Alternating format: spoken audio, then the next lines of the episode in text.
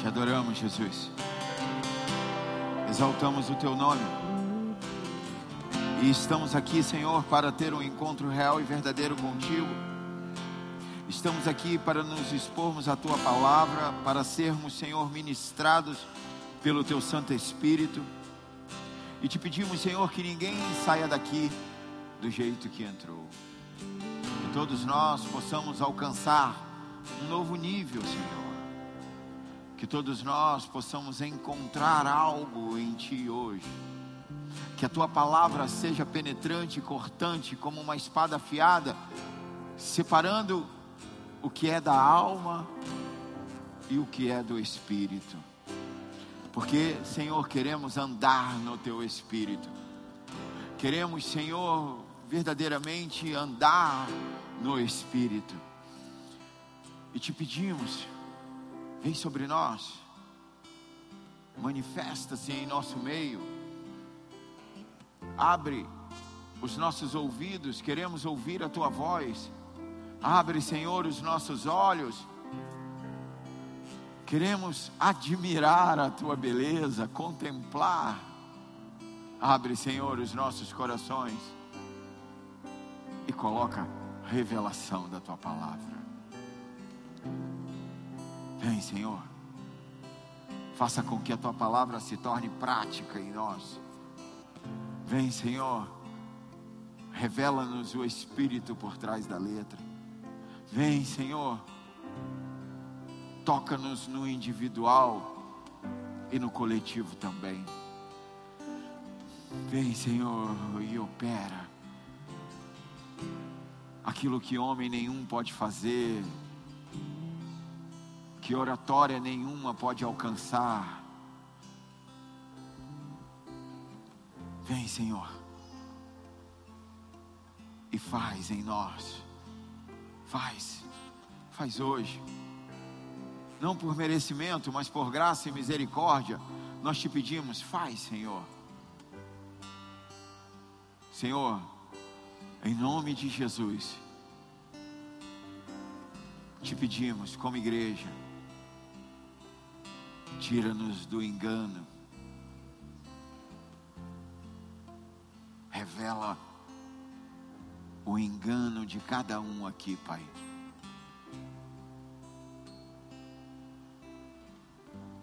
Faz. Só o Senhor pode fazer. E na autoridade do nome de Jesus, eu dou uma ordem a todo e qualquer espírito contrário, espírito maligno, que saia do nosso meio e vá para o lugar que o Senhor determinar. Declaro que aqui nessa casa, a presença de todo e qualquer espírito maligno. Só os anjos do Senhor podem passear aqui. Só o Espírito Santo pode falar aos nossos corações e mentes. Em nome de Jesus.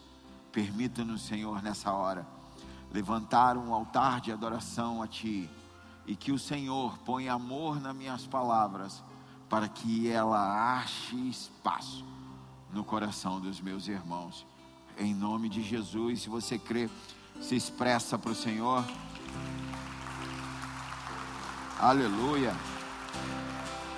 Aleluia. Abra sua Bíblia no livro de Timóteo, primeira carta do apóstolo Paulo a Timóteo, no capítulo 6, capítulo 6, capítulo 6, e o título dessa mensagem é O Engano, O Engano. Vamos lá entender esse engano. Vamos entender e mergulhar, mergulhar aqui na presença do Senhor, amém? Quem abriu aí já no capítulo 6? Quem está procurando? Quem está esperando passar no telão? Tô, entendi. Tá bom, vamos lá. É, afinal é para isso mesmo o telão, né? Bom, cada um com seus problemas. Vamos lá. Capítulo 6, no verso 11, diz assim: O que, que houve aqui atrás? Quebrou? Não me sinto um palestrante, eu sou pastor. Precisa de, precisa de louvor no fundo, precisa de adoração. Primeiro capítulo, 1 Timóteo capítulo 6, no verso 11, diz assim: Porém tu, ó homem de Deus, tem algum homem de Deus aqui? Porém tu, ó homem de Deus, foge dessas ciladas e segue a justiça, a piedade, a fé, o amor, a constância e a mansidão. Combate a boa batalha da fé, toma posse da vida eterna, para que for, para que para qual foste convocado, tendo já realizado boa confissão diante de muitas testemunhas. Aleluia, até aqui. Aí você pensa, o que, que esse texto tem a ver com engano? Meu Deus do céu. Aí eu te falo, calma. Fala, escolhe um mascarado aí perto de você e fala para ela assim: calma. Tá calmo? Presta atenção, vamos lá começar esse mistério. Presta atenção. Todos que aceitam Jesus Cristo como único e suficiente Senhor e Salvador se torna filho de Deus, amém? Amém, igreja? Então você, a, a, pessoa nasce e essa pessoa que nasceu, ela é criatura de Deus, mas quando aceita Jesus Cristo, ela se torna filho de Deus, amém? Amém? Tá, tá, tá tudo certo até aqui? Tranquilo? Muito bem, mas presta atenção nem todos, nem todos os filhos de Deus, nem todos os filhos de Deus são homens de Deus. Nem todos filhos de Deus são homens de Deus. Vou falar de outra forma. Nem todos aqueles que aceitam Jesus Cristo como Senhor e Salvador têm um comportamento de homem de Deus. O que eu quero te dizer é que Ser filho de Deus é muito importante, lógico que é. Muito importante ser filho de Deus, mas ser homem de Deus é o propósito da tua vida. Ser filho de Deus é importante, mas ser homem de Deus é o propósito da tua vida. E quando diz aqui ser homem de Deus, não está falando de, do gênero masculino, não porque no princípio, e a gente vai voltar para o Gênesis, no princípio, a palavra homem ela incluía homem e mulher. No princípio, a palavra homem incluía Adão e a mulher, que não era Eva ainda, não tinha o nome de Eva ainda. Então, quando Deus chamava Adão, eh, vinha os dois, o homem e a mulher. Depois da queda, aí sim, depois da queda, aí é separado. Aí Adão continua sendo chamado de Adão, e Adão dá um nome para a mulher de Eva. Então você precisa entender esse princípio. Nós precisamos encontrar esse princípio. Porque você sabe que Adão, o primeiro homem, e depois tem o último Adão, que é Cristo, amém? Aleluia! Então, Cristo, que é o homem perfeito, ele através do seu sacrifício, todo aquele que nele crê, nos leva de volta para o princípio. Aleluia. quando você aceita Jesus Cristo, o Senhor te devolve a condição que o, que o homem tinha antes da queda. Glória a Deus, uma entendeu. Uma pessoa está comigo entendendo tudo. Já posso acelerar então. Porque quando a igreja a sua noiva, o próprio corpo do Cristo. Quando o Senhor chama Cristo, Ele chama o homem e a mulher. Vou falar de outra forma. Ele chama Cristo e chama a igreja, é tudo uma coisa só. Da mesma forma que era no princípio. Da mesma forma que Eva estava dentro de Adão antes da queda, a noiva de Cristo está dentro de Cristo. Aleluia! Então, quando o Senhor chamava no, na, no princípio, quando ele chamava Adão, vinham os dois. Agora, quando ele chama Cristo, vem os dois também, porque não tem como separar Cristo da sua igreja. Aleluia! Tá, mas o que é ser um homem de Deus? O que esse homem de Deus precisa fugir, o que esse homem de Deus precisa alcançar, quem esse homem de Deus precisa ser, quem esse homem de Deus precisa ser. E não esqueça que nós estamos falando aqui do homem e da mulher, inclui homem de Deus. Então o termo homem de Deus envolve a igreja. Nem todos que são filhos de Deus são homens de Deus. Mas nós vamos entender isso hoje e vamos sair daqui todos como homens de Deus, amém? Qual é o recurso mais importante que esse homem de Deus tem? O que esse homem de Deus tem? porque o seu testemunho é muito importante, o seu caráter é muito importante, a sua reputação é muito importante, a sua moral é muito importante. Todas essas coisas são importantes, mas não é isso. Qual é o recurso mais importante que um homem de Deus tem? O recurso mais importante que um homem de Deus tem é tomar posse da vida eterna. Uma pessoa aqui pegou, glória a Deus.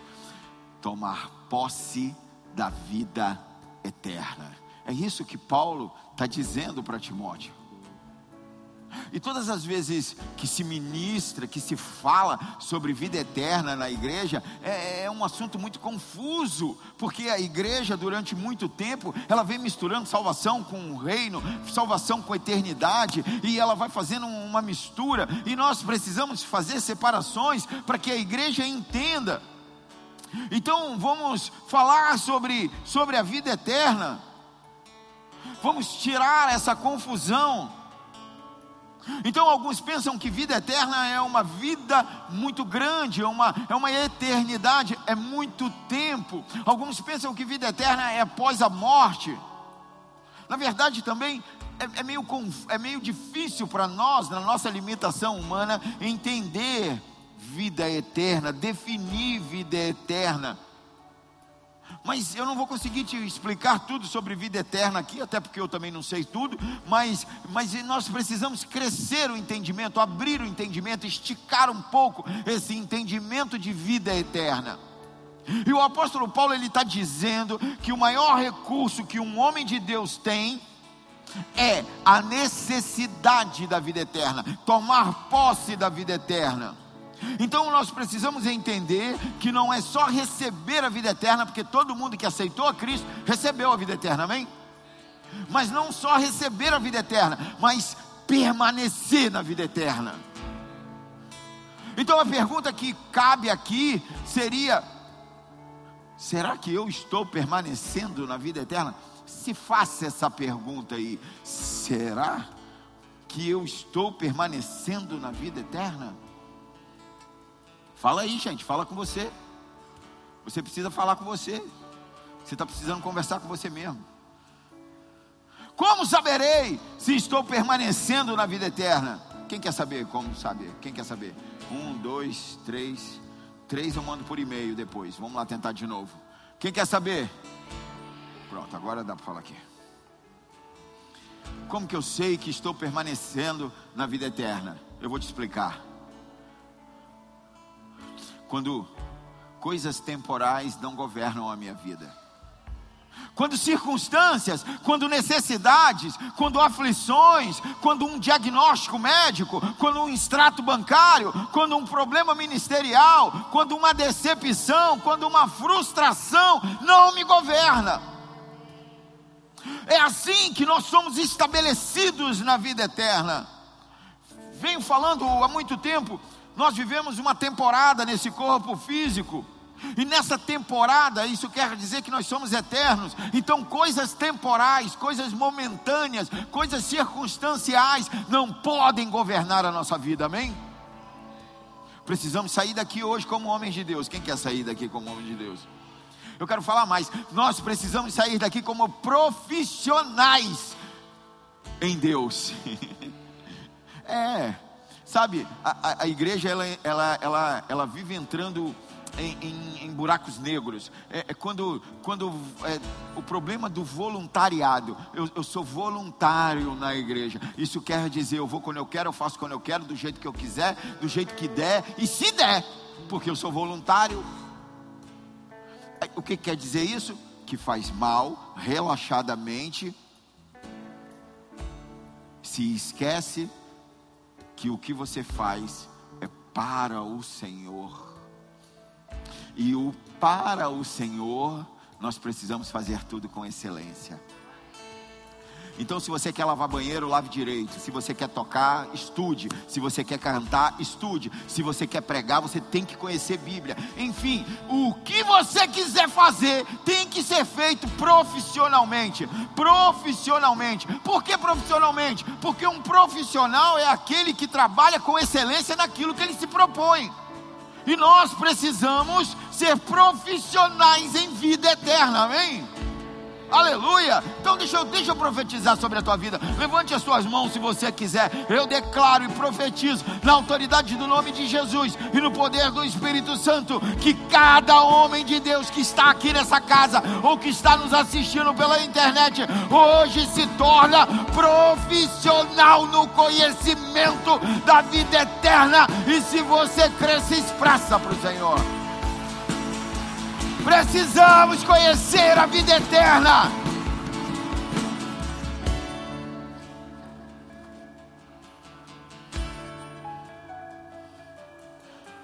A igreja precisa de subir de nível. Eu estou falando da igreja de Cristo também. Eu não prego para uma placa, eu prego para o reino.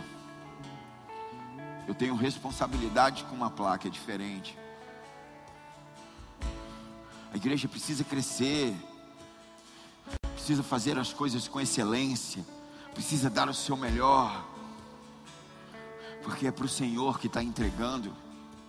Em João capítulo 17, no verso 3, João 17, verso 3 diz assim: E a vida eterna é esta, que te conheçam a ti, o único Deus verdadeiro, e a Jesus Cristo, a quem enviaste.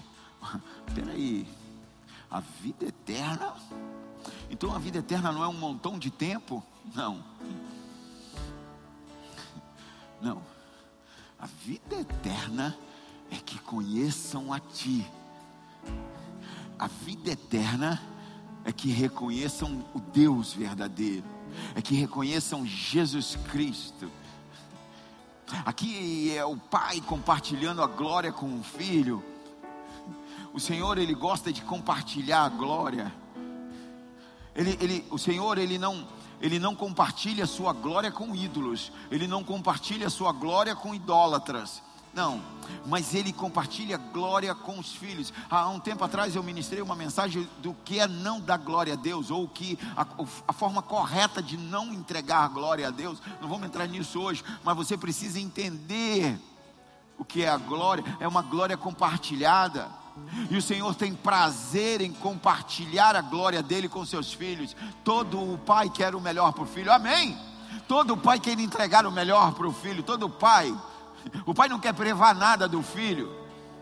Todo pai tem prazer em compartilhar o que é dele com o filho. E o Senhor quer compartilhar a sua glória com os seus filhos. Amém. Então, não há possibilidade de um filho roubar a glória de Deus, uma vez que a glória de Deus já está disponível para quem é filho. Ele decidiu compartilhar a sua glória. Agora nós, como filhos, nós como homens de Deus, amém? Nós, como homens de Deus, nós precisamos honrar essa glória. Nós precisamos honrar essa glória. E como honramos essa glória? Por meio da obediência, por meio da humildade, por meio da excelência. Não há nada maior, não há nada mais importante para um pai do que fazer o filho melhor do que ele. Sabe, esse é o verdadeiro conceito de autoridade que foi tão corrompido em nosso tempo. Esse é o verdadeiro conceito de autoridade. Porque porque no tempo em que vivemos, a autoridade é dominar, Autoridade é mandar, autoridade é ser superior aos demais. Entendeu nada, entendeu nada de autoridade. Quem tem autoridade, a partir da vida eterna, quem tem autoridade, a partir da vida eterna, não é maior do que ninguém mas pelo contrário, se torna servo de todos. É isso que eu venho ensinando na escola de líderes. E a liderança dessa casa está passando por uma reforma. Não está entendendo muitos, não estão entendendo, mas estão sendo reformados na teologia e no entendimento do serviço ministerial. E aqueles que não estão acompanhando vão ficar pelo caminho, infelizmente. Porque o Evangelho, ele não está fundamentado na ideologia, nas ideologias sociais, na sociologia, no humanismo. Nós precisamos entender que o Evangelho, ele está fundamentado no Senhor e na sua justiça. E infelizmente a maioria dos púlpitos fala mais de filosofia mundana do que da verdade. E nós precisamos falar da verdade, só a verdade. Nós precisamos ser homens de Deus que se dedicam a conhecê-lo, conhecer a verdade. Por isso eu quero te incentivar. Quando alguém perguntar qual é a tua profissão, você diga: Eu sou profissional em conhecer a Deus. Aleluia. Em que, que você investe a sua vida? Conhecer a Deus. O que, que você quer fazer da vida? Conhecer a Deus. Eu quero só conhecer a Deus. Eu quero só estar na presença dEle. Aleluia. É, eu, eu cheguei num ponto em que eu não sei fazer mais nada a não ser falar do Senhor, a não ser falar de Deus tem conversa, não tem outro assunto. Eu, eu não consigo, eu não tenho mais, é só falar dele. Ele. Sabe, e nos muitos gabinetes que nós fazemos,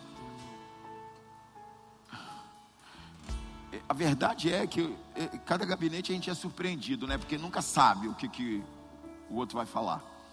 E ali, quando, eles, quando, aquela, quando aquela pessoa senta na nossa frente e, e começa a falar, antes dela começar a falar, eu tenho certeza que eu não posso fazer nada. Mas eu conheço alguém que resolve tudo. Mas eu tenho intimidade com alguém que resolve tudo. Eu acho que é por isso que nós precisamos nos tornar, a igreja precisa se tornar profissionais em conhecer a Deus, amém? Então entenda que eu quero avançar e aonde eu quero te levar é que a palavra nos ensina, a Bíblia nos ensina, as Escrituras, todo o contexto, ela, ela nos ensina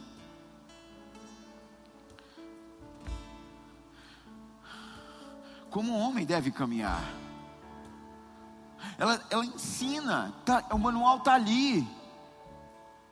E a verdade é o que não é falado, ou que deixou de ser falado, ou que não tem sido dado ênfase, é que nós precisamos matar a carne.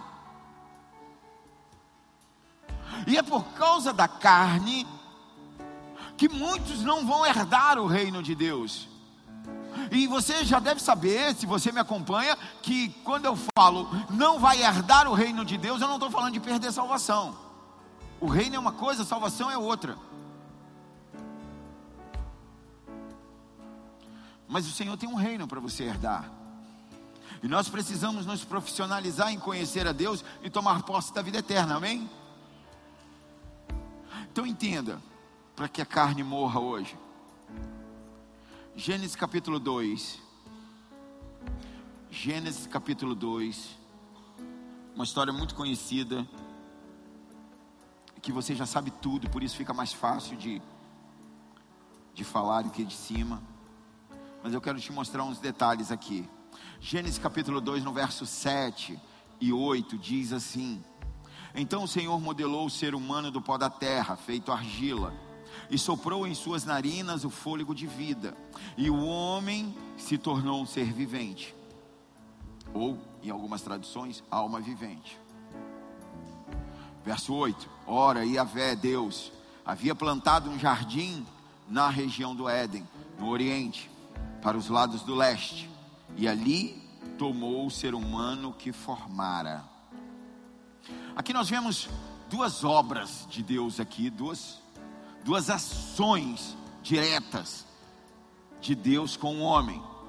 Primeiro, a primeira ação é Deus formar o homem do pó da terra. Ele faz o homem ali do barro, da argila, não sei, enfim, tanto faz, mas é a mesma, dá, dá na mesma, vai chegar no mesmo lugar. Ele forma um homem, um boneco de barro ali. E o segundo ato é ele soprar alma vivente, soprar o fôlego de vida dentro do homem. Então entenda: um feito é fazer o homem de, de barro, de terra, de pó, e o outro é fazer ele alma vivente. Entenda que um homem de barro, aqui, o homem, esse homem de barro é a vida bios, amém? É a vida natural. E ele sopra, o Senhor sopra dentro desse boneco de barro, ele sopra a, a alma, o psique, a vida psique. Então ele sopra dentro dele. Então nós estamos entendendo, vamos entendendo que existem quatro, quatro vidas, quatro vidas dentro do contexto bíblico. Existe a vida bios, a vida natural, existe a, a vida da alma, o psique, a, existe a vida em Deus, a vida zoe, e existe a vida de Satanás. E aqui nesse momento, esse momento, o Senhor faz a vida natural, a vida bios, e ele pega e depois em outro momento ele faz, ele, ele coloca a alma, a alma dentro desse, desse boneco. E a pergunta que cabe é: cadê a vida Zoe? Cadê a vida de Deus? A pergunta que cabe é: aonde está a vida de Deus? Porque nós vemos a vida bio, vemos a vida psique e não encontramos aqui a vida zoe. Entenda uma coisa: a vida bios é criada, a vida da alma, a vida psique também é criada, mas a vida de Deus não. Não se cria Deus, Deus não foi criado. Aleluia. Então a vida da alma, a vida bios, são criadas. A vida zoe, a vida eterna, não. Lembra? Entenda. Vem comigo. Se perde não. Deus formou o homem e pegou o homem que ele formou e colocou dentro do jardim. Amém? Ele fala no verso 8: Ora, Yahvé Deus havia plantado um jardim na região do Éden, no Oriente, para os lados do leste, e ali colocou o ser humano que formara. Então o Senhor já havia feito um jardim, existia a terra, a terra que nós chamamos de terra hoje, era chamada de Éden. Na região do Oriente, ele coloca um jardim. Jardim no original é lugar que pulsa a vida. Lugar, coração, lugar que pulsa a vida. Ele coloca o jardim. Então, na terra, no Éden, ele forma o homem. E ele pega esse homem e transporta, ele leva para dentro do jardim. Amém? Glória a Deus. Gênesis 3. Gênesis capítulo 3, verso 1. Diz assim: Gênesis capítulo 3, verso 1. A serpente era mais astuta de todos os animais do campo. Da onde? Da onde? Do campo, não é do jardim. Está fora do jardim. Do campo, que Yahvé Deus havia feito. E aconteceu que ela questionou a mulher. Então foi isto mesmo que Deus falou Vós não podeis comer nenhum dos frutos das árvores do jardim? Entenda. Se liga. Deus falou que não podia comer da árvore do conhecimento do bem e do mal. A serpente fala com a mulher. Deus falou que você não pode comer de nenhuma. Está falando que Deus é proibitivo, ele, ele proíbe as coisas. Não, Deus não proíbe. Deus liberou todas, só falou que uma que não pode. Mas o que interessa aqui é que a serpente está no lugar dela. Aonde que é o lugar dela? No campo. Ela está no mundo. E a mulher estava onde? A mulher era para estar dentro do jardim, mas não estava. E você precisa entender isso, porque na sua, na maioria, né, das pessoas tem uma concepção que todos os animais estavam dentro do jardim. Impossível. Porque a Bíblia relata o tamanho do jardim, ele fala as limitações. Ele fala é entre os rios, é a área entre os rios. E Adão tinha que sair para dar nome aos animais marinhos. Não tem mar ali. Adão tinha que sair para dar, dar nome para os pássaros, para todos os animais selvagens. E o próprio texto diz que a serpente está no campo, não é dentro do jardim. Que o texto anterior diz que o homem foi formado no campo, mas levado para dentro do jardim. Então você precisa entender que o lugar que a mulher conversa com a serpente é fora do jardim. Por quê?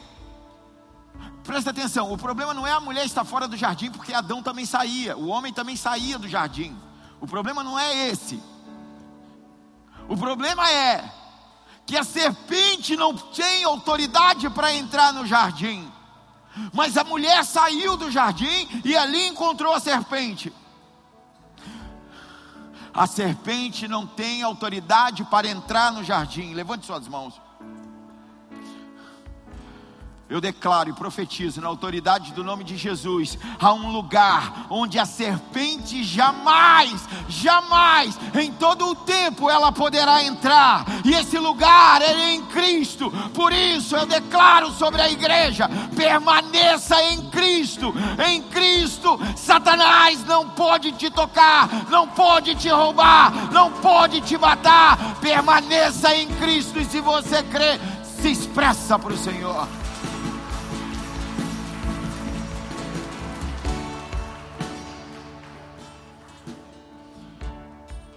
Acompanha. Existem dois homens. O homem existe um homem em dois momentos, melhor dizendo. Existe um momento em que ele é só pó, barro, e existe um momento em que ele é transportado para dentro do jardim e é soprado a alma nele. O Senhor sopra a alma nele, a alma vivente. Gênesis capítulo 3, no verso 12. Gênesis 3, 12. Replicou o homem: foi a mulher que me deste por auxiliadora. Ela me deu do fruto da árvore que comi. Presta atenção, aqui nesse diálogo, ela ainda, o, o Adão está chamando ela de mulher, ainda não botou o nome de Eva. Ainda tá, é só mulher, só homem e mulher, porque os dois são Adão. Vamos lá, 13. Ao que o Senhor Deus inquiriu a mulher: Que é, que é isso que fizeste? Redarguiu a mulher: A serpente me enganou e eu comi a serpente me enganou e eu comi. Então Yahvé Deus determinou a serpente: Por que fizeste isto? És maldita entre todos os animais domésticos, e és entre todos os animais selvagens. Rastejarás sobre o teu próprio ventre, e comerás o pó da terra todos os dias da tua vida. E comerás do pó da terra todos os dias da tua vida.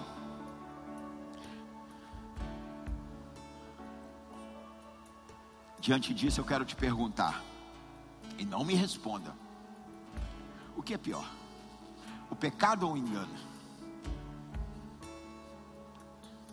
Pecado é uma coisa, pecado é a desobediência, mas o engano é a causa pelo qual desobedeceu.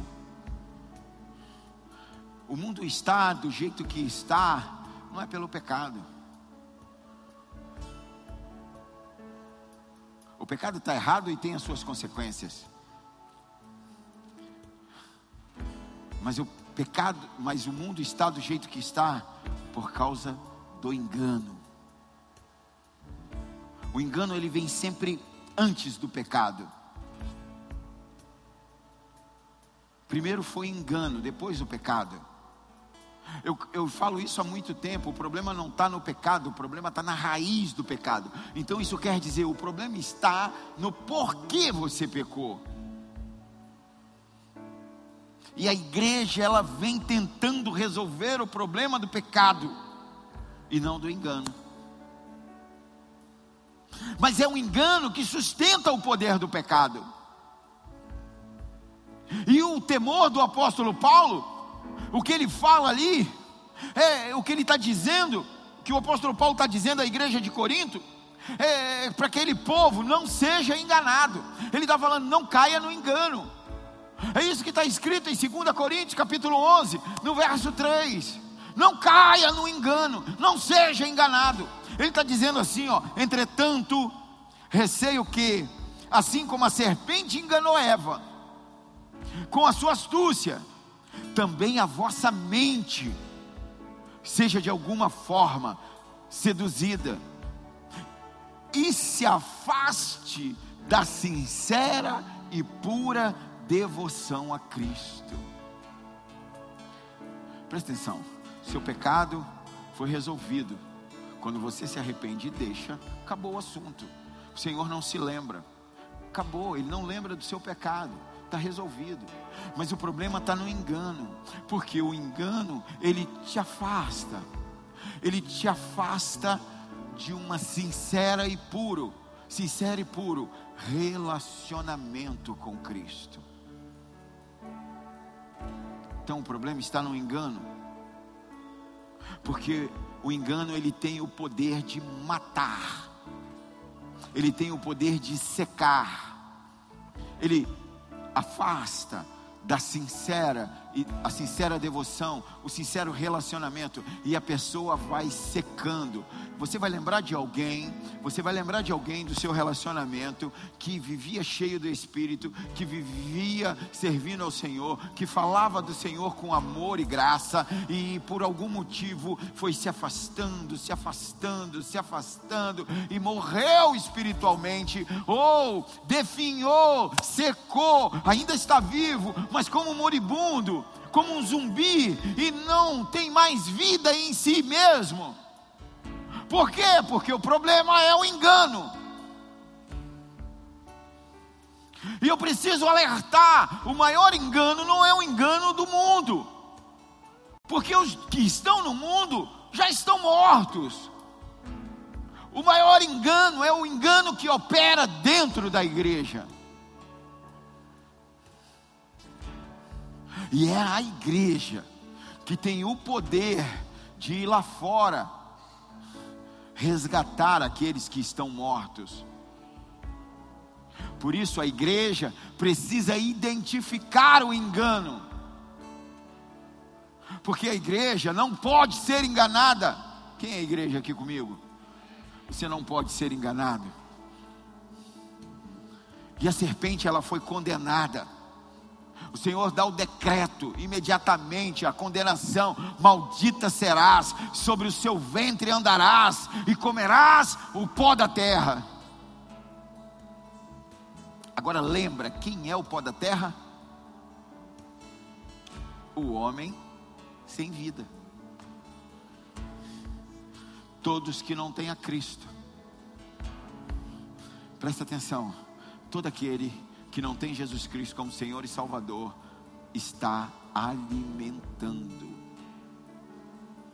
a serpente, Satanás, Rei Léo Ben Shahar.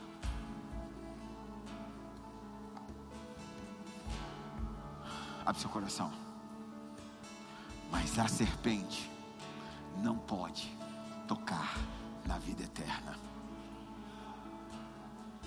não pode tocar aquele que anda no Espírito, não pode tocar aqueles que nasceram do Espírito, amém? Então, entenda: todas as vezes que Satanás tentar tocar alguém que anda no Espírito, novamente será condenada.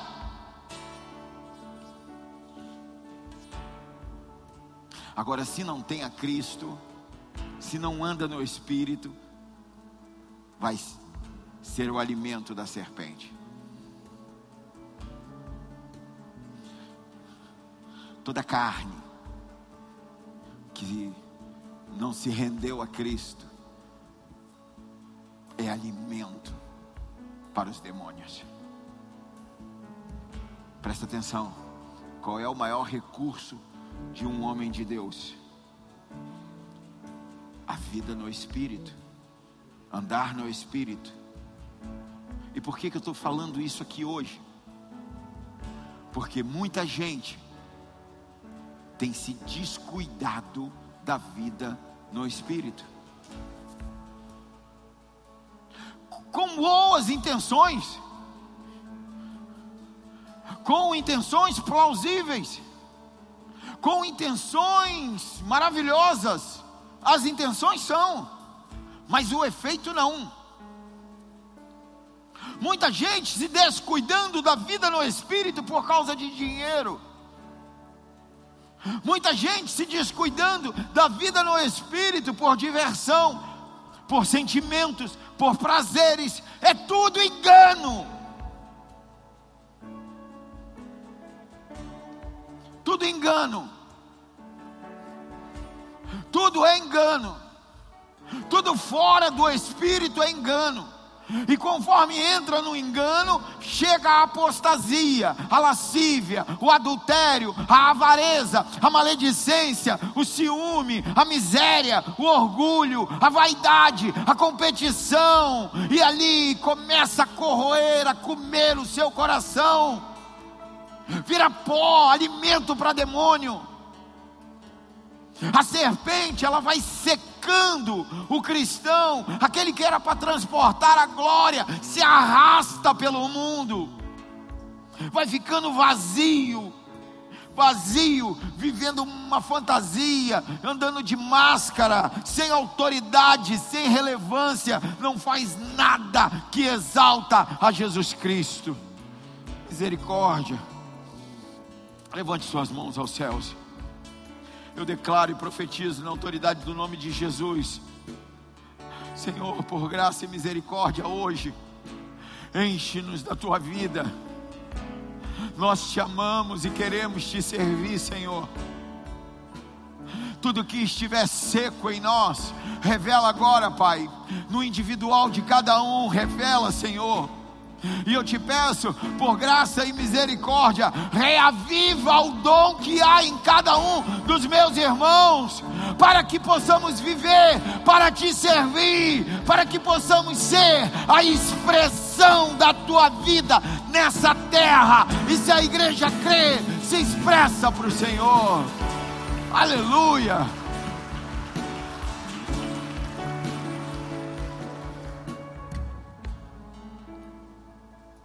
A igreja precisa andar no Espírito. Sabe, quando olhamos para a Bíblia, para os Evangelhos, para a história de Jesus, você vai ver, você vai lembrar da hora em que Jesus encontra aquele cara com a mão ressequida, a mão seca, atrofiada.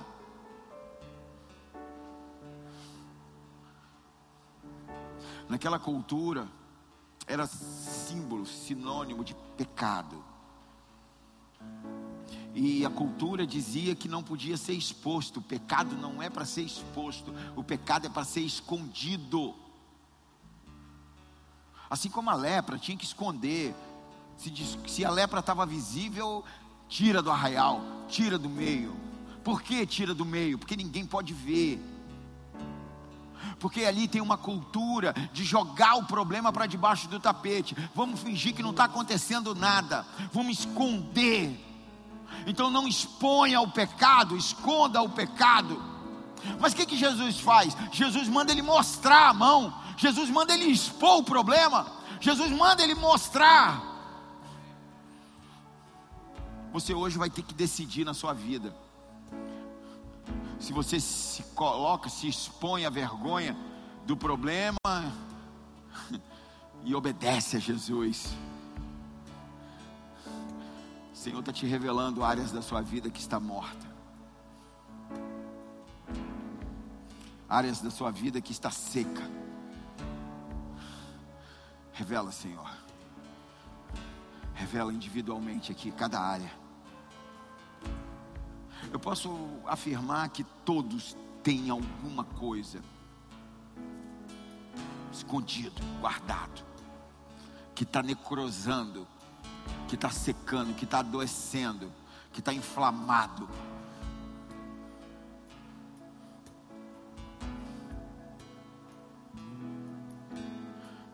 Sabe, a Bíblia nos mostra, é melhor se expor ao milagre do que ser um vivo morto.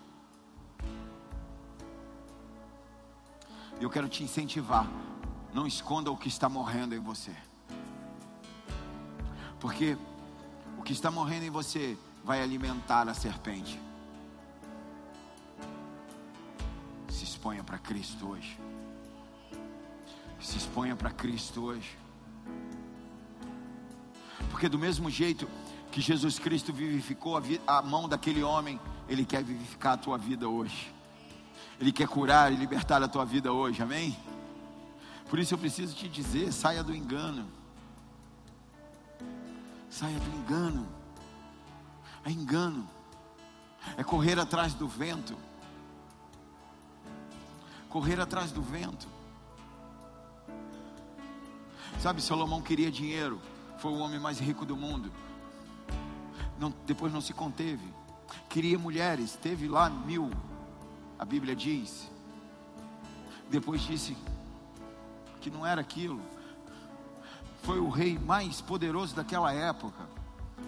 E no final ele chega e diz: tudo vaidade, nada completou, nada preencheu, nada, nada trouxe sentido à vida porque só a vida traz sentido para a vida. A vida eterna. A vida eterna é Jesus. Nós precisamos sair desse engano. Levante suas mãos aos céus. Eu declaro e profetizo na autoridade do nome de Jesus e no poder do Espírito Santo. Senhor, nos exponha a tua verdade o que o engano nos secou. Nós nos expomos agora para Ti, porque o engano seca, mas o Senhor vivifica. Por isso, Espírito Santo, vem sobre cada um aqui e revela a área, para que saia daqui hoje, curado, restaurado, transformado e vivo andando no Espírito. Se você crê, se expressa para o Senhor.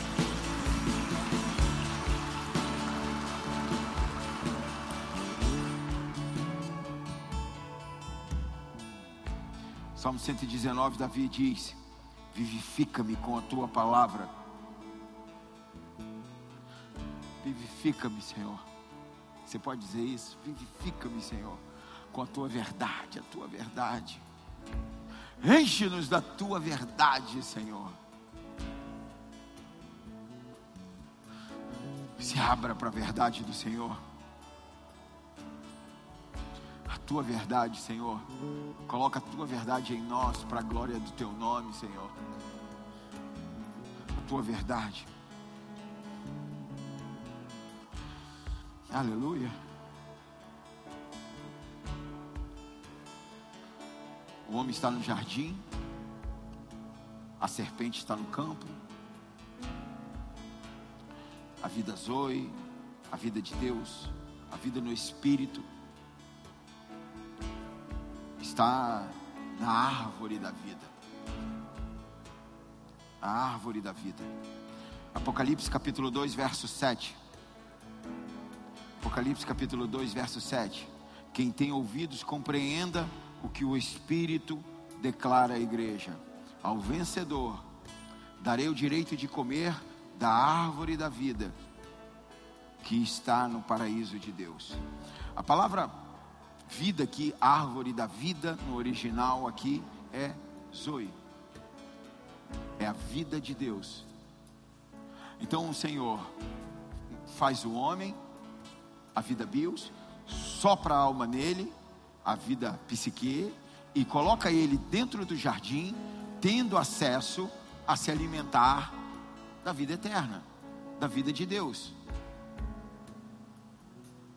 Então Deus alimentava o homem com a sua vida através da árvore da vida. O lugar aonde a serpente não pode entrar. Então a serpente não pode entrar no jardim para comer da vida de Deus.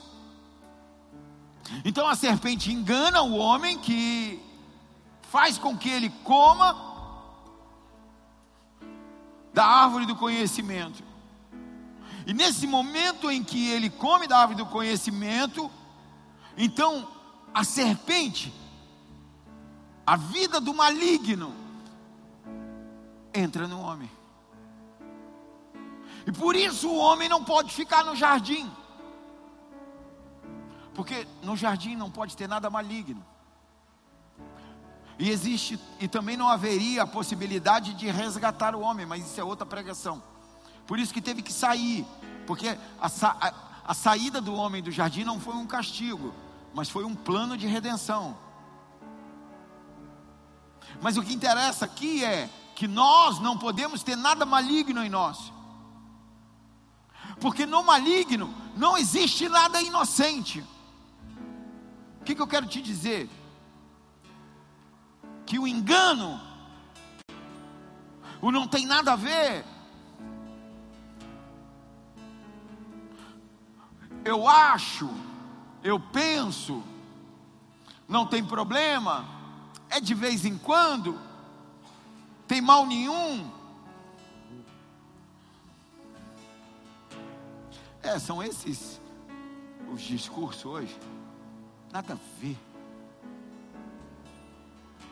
Deixa fora da verdade. Deixa fora do jardim. E é no jardim que está a vida Zoe. Só no jardim a gente pode desfrutar da vida no espírito. Por isso eu preciso te alertar com engano. A Bíblia diz: cuidado com as raposinhas. A Bíblia diz: mate o leãozinho antes. É antes que ele cresça. Resolva, resolva o teu problema enquanto ele está pequeno. A Bíblia diz: cuidado com a mosca morta. O que, que mal pode fazer uma mosca morta? Pode estragar o perfume. O que, que a Bíblia está dizendo? Cuidado com o que parece inocente pode roubar a tua coroa.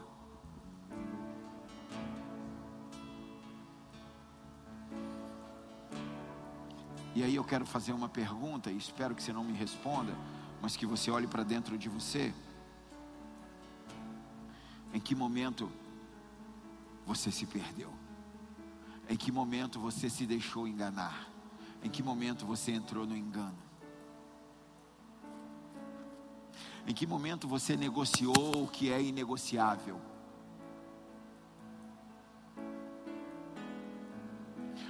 Tenho falado aqui, o caminho de volta é passar pela cruz. Foram dois, duas ceias falando de passar pela cruz. O caminho de volta para o jardim é passando pela cruz. Ele passa pelo sacrifício de Jesus. É o sacrifício de Jesus que tem o poder, a autoridade de tirar tudo que é maligno de nós. Todo aquele que passa pela cruz, que aceita Jesus Cristo como Senhor e Salvador, Satanás perde a legalidade, perdeu o direito. Cristo nos compra de volta. Aliás, Cristo se declara a árvore. Ele diz: Eu sou a videira verdadeira. Quem permanecer em mim, quem permanecer, dará muitos frutos. O que são esses frutos? São expressões de vida no espírito, multiplicação da vida Zoe. Amém. Isso não tem a ver com você fazer parte de um clube, isso não tem a ver com você ser evangélico. Não. Isso não tem a ver com religião. Isso tem a ver com você ser um homem de Deus, cheio do Espírito, transportando a glória dele como um farol, iluminando uma cidade em trevas. Se essa cidade está apodrecendo, é por falta de sal, é por falta de luz, porque ela está se escondendo dentro dos templos. Mas esse é o nosso mandato cultural: entrar dentro da cidade e resplandecer a glória de Deus. Jesus Cristo ele caminhou por essa terra sendo a expressão, a expressão exata da vida Zoe, da vida de Deus. Ele andou sem dar atenção às realidades, às circunstâncias. Por quê? Porque ele anda na verdade. Já falei aqui de outra forma. Já falei, diga a verdade para a tua realidade. Nós precisamos caminhar na verdade, amém? Caminhar na verdade. E Cristo ele nos deu a vida eterna. Entenda, como eu já falei, a vida eterna ela não é ela, ela não é criada. Não, não é, é a vida de Deus. Cristo disse: Minha vida ninguém tira. Eu, eu dou, Ele me tira, tira. Por quê? Porque a vida eterna é a autoridade máxima, é a supremacia, Ele é.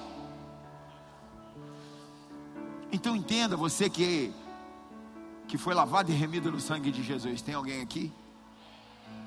Você não foi chamado para viver uma vida com momentos de vitória.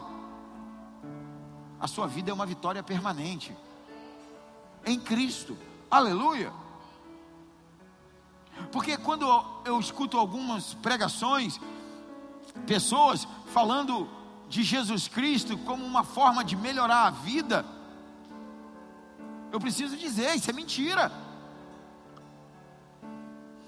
Jesus Cristo não morreu na cruz para melhorar a vida de ninguém. Jesus Cristo morreu na cruz para te dar a vida eterna. Agora, diante de um relacionamento sincero com Ele, lógico que sua vida vai melhorar. Mas não vamos inverter as coisas. Jesus não morre por uma melhora de vida. Ele não é uma melhor vida. Jesus Cristo é uma vida extraordinária fora do comum, sobrenatural. A, a palavra diz como uma pedra preciosa, uma pérola. Algumas traduções está pérola, a maioria dela. Pérola preciosa, que vende tudo por ela. Vende tudo por ela. Gloriosa, incomparável. A vida eterna, próprio Deus que não se compra, que não se pode pagar por ela. A vida eterna se recebe por graça e misericórdia. Então entenda, o problema não está no adultério, o problema não está na fornicação, o problema não está no roubo, o problema não está na prostituição, enfim, o problema não está nessas coisas. Essas coisas têm consequências espirituais e naturais. Mas é apenas pecado isso, pecado. E qual é o problema aqui? É o engano. E qual é o engano? Não valorizar a vida Zoe que está em você. Qual é o engano da tua vida? Trocar a vida Zoe que está em você por prazeres temporais, momentos.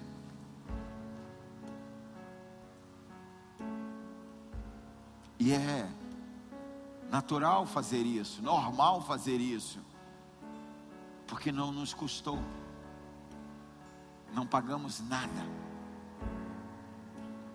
E o ser humano não consegue dar valor àquilo que ele não pagou. Esquecemos que o preço pago na cruz,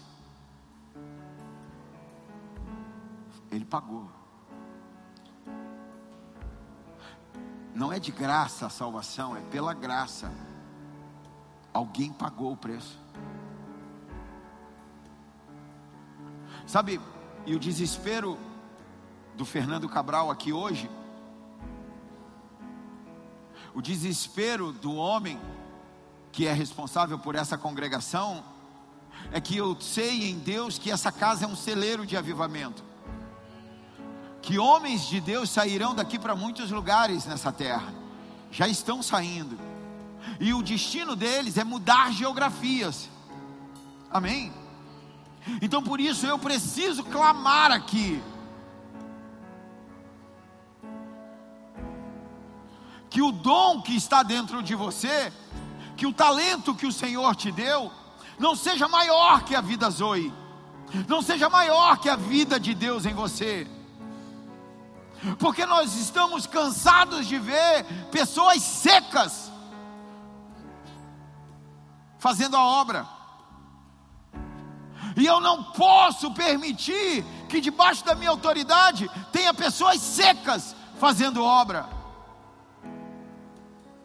Então eu preciso alertar: não trabalhe pelo aplauso, não trabalhe pelo reconhecimento, muito menos por dinheiro. Não seja enganado. Porque Satanás ele não se importa com a tua vida, mas ele se importa com a vida de Deus que está em você. Porque você tem a capacidade de estragar os planos dele. Porque se você transportar a glória no território onde você botar os pés, você estabelece o reino. Isso quer dizer que o império das trevas é, é preciso retroceder.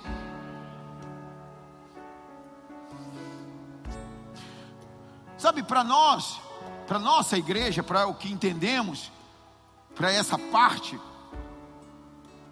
nós somos completamente, completamente contra o aborto. Para nós aqui, aborto é assassinato assassinato de um inocente, assassinato com agravante. Não tem negociação isso. Nem venha conversar, nem venha é, querer ter algum argumento. Não tem argumento, é assassinato, é crime. E isso é um ponto fechado. Mas a verdade da verdade é tem um monte de gente dentro da igreja, todos os dias, abortando a vida de Deus em si.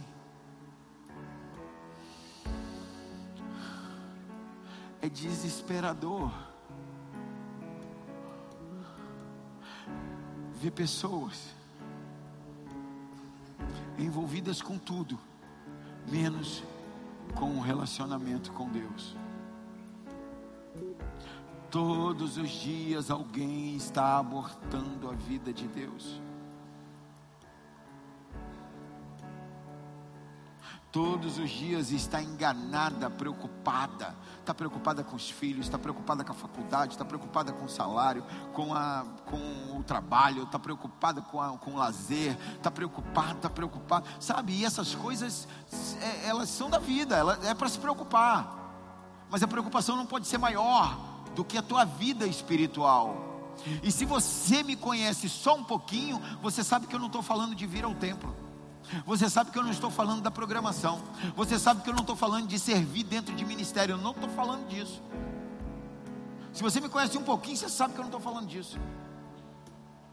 Eu estou falando da tua vida com Deus. Quanto tempo você investe no teu relacionamento com o Senhor diariamente?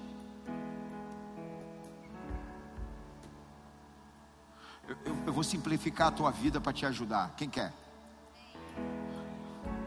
A Bíblia diz que você tem que dar o dízimo de tudo. De tudo. Algumas pessoas pensam que é do salário. Não, é de tudo. 10% do teu dia é do Senhor. 24 horas num dia, 2 horas e 40 é do Senhor.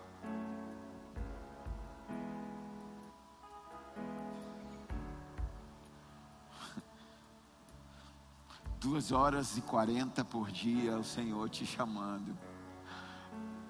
Vem ficar comigo. A palavra diz que na viração do dia, ele vinha se relacionar com o homem. Essa era a condição antes do pecado. Mas essa é a condição depois de Cristo. O Cristo nos, nos levou para essa condição. Todos os dias o Senhor vem te visitar. Todos os dias, todos os dias. Decida hoje parar de abortar a vida de Deus. Eu quero te chamar a você sair do engano. Se você puder, fica de pé no teu lugar.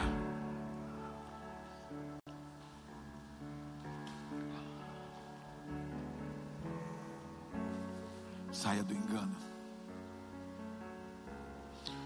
Esquece quem está do seu lado. Esquece quem está do seu lado. Esquece. Olha para dentro de você aí, onde você está. Olha para dentro de você.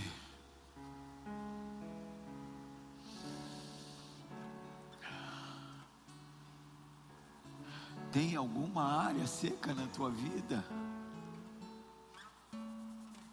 Não tenha vergonha, não tenha vergonha.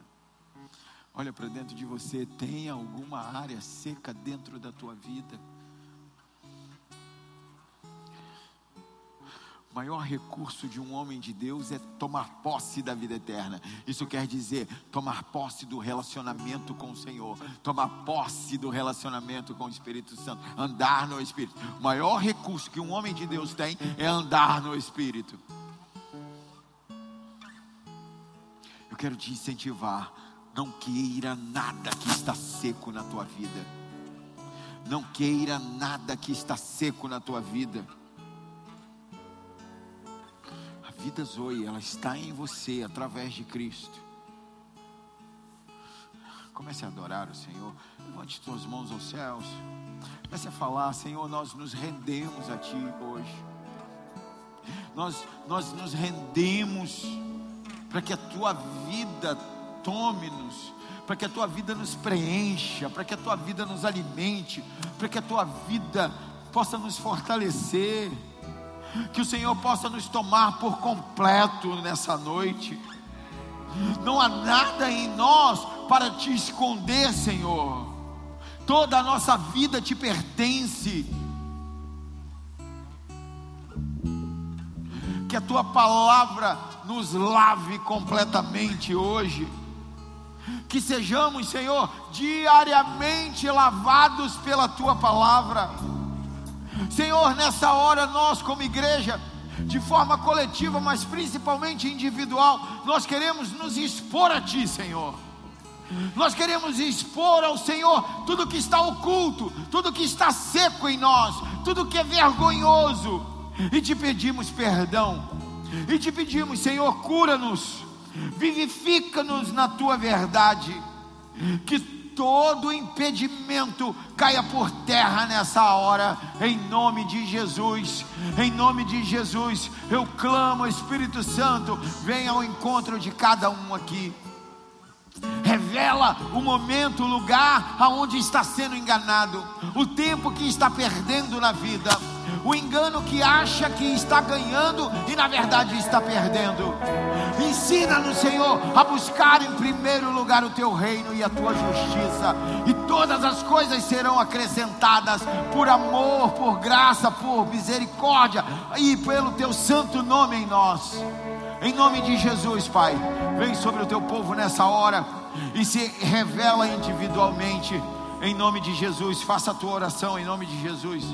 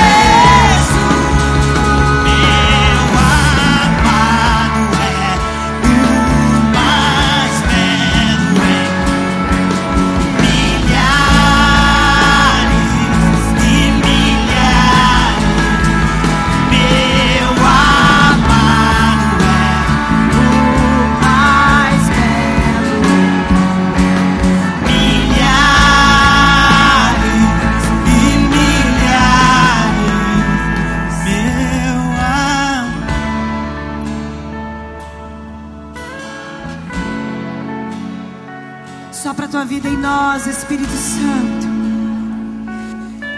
Sopra a tua vida em nós, Espírito Santo.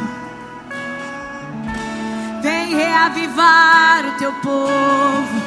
Vem reavivar a tua igreja.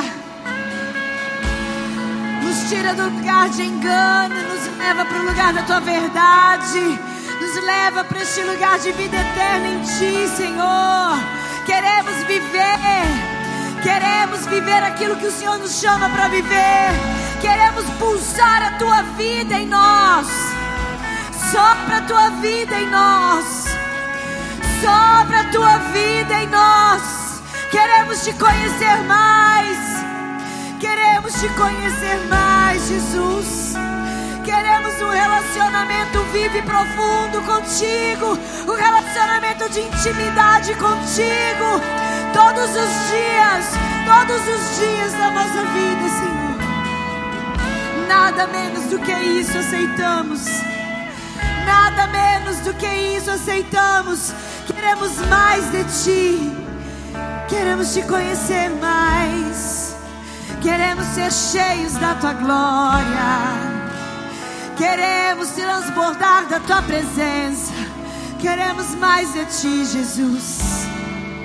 Mais de ti, mais de ti, mais de ti, Senhor. Não queremos viver uma religião, não queremos viver um engano, queremos viver a tua presença. A tua presença é o que nos importa. A tua presença é o que importa. A tua presença é o que nos satisfaz. A tua presença é o que nos transforma. A tua presença é o que nos dá vida. Sopra em nós, Ruá. Sopra em nós, fôlego de vida. Sopra em nós. Sopra em nós a tua presença, Senhor. Mais de ti. Mais de ti. Intimidade contigo. Intimidade contigo. Verdadeira intimidade. Verdadeira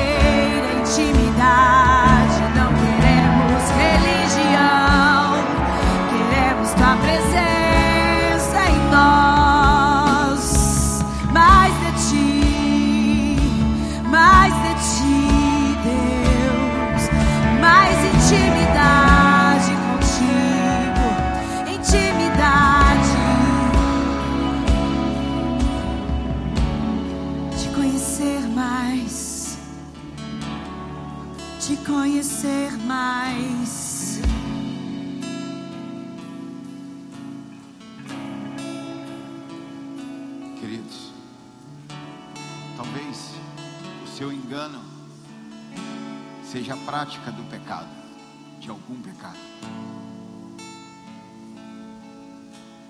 Talvez o seu engano seja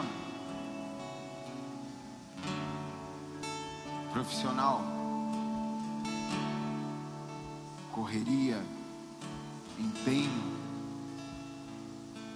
E, e não é que isso seja errado. Talvez o seu engano seja idolatria dos filhos. Tem gente que idolatra os filhos. Tem gente que idolatra o cônjuge. E nada, e não é errado o cuidar da família, misericórdia, que isso, né? Não é isso. Mas o engano ele está quando nós queremos fazer na força do braço. Porque o texto diz: buscai ao Senhor.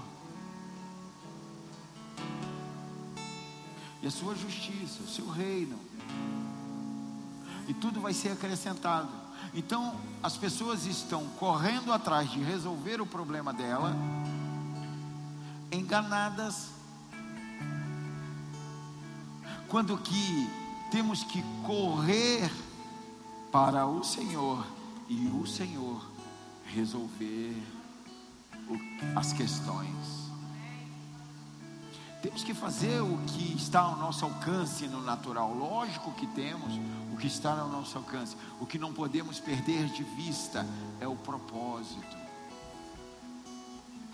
Filhos de Deus, todo aquele que aceitou Jesus Cristo é homem de Deus, é quem anda no propósito, é quem anda no espírito, é quem anda se relacionando com o Senhor. Por isso, refaça a sua agenda, refaça o seu dia, dá tempo de tudo, dá tempo de tudo. Só coloque Ele como prioridade. Sair do engano é colocar o Senhor como prioridade.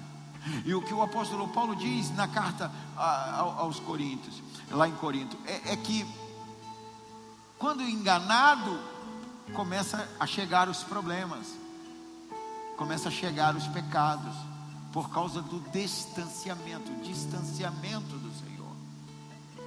Por isso hoje, saia do engano e se achegue ao Senhor. Se achegue a Ele, mergulhe na presença dEle, ande no Espírito, andar no Espírito, andar num relacionamento profundo com Ele, andar ouvindo a Sua voz, andar ouvindo a Sua voz. Há quanto tempo você não ouve a voz do Senhor? Há quanto tempo o Espírito Santo não fala contigo? Há quanto tempo?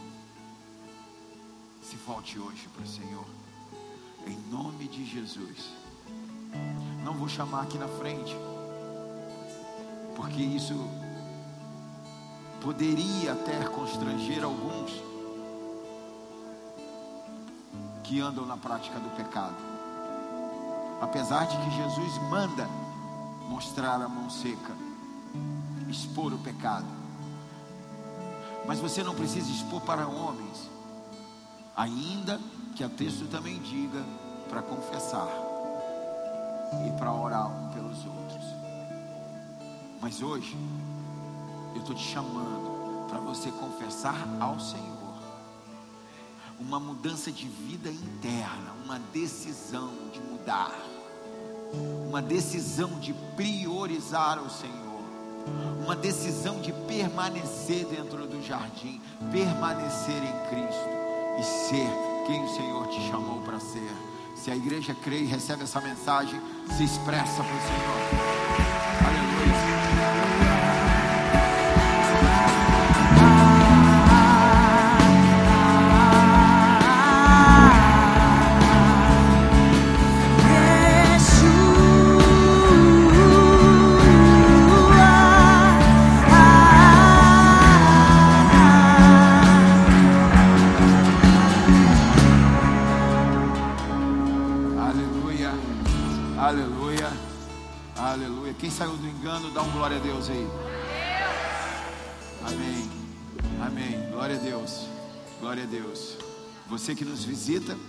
Você lá atrás tem um pessoal do acolhimento, deixa lá seu nome e telefone para que a igreja possa entrar em contato com você e te ajudar aí na caminhada.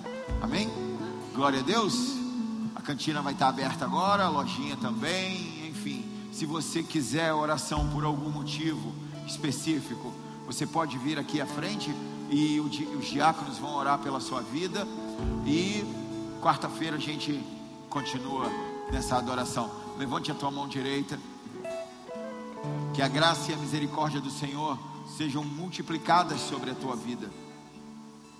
Que as doces consolações do Espírito Santo da promessa estejam sobre você até o dia em que o Senhor volte. Como servo e sacerdote, eu te abençoo. Eu te abençoo para que você saia verdadeiramente do engano, para que você viva de fato e de verdade na presença do Senhor. Eu abençoo seus filhos, eu abençoo seu ministério, abençoo suas finanças, abençoo sua saúde, abençoo seu casamento. Em nome de Jesus, eu te abençoo. Vá em paz. Em nome de Jesus.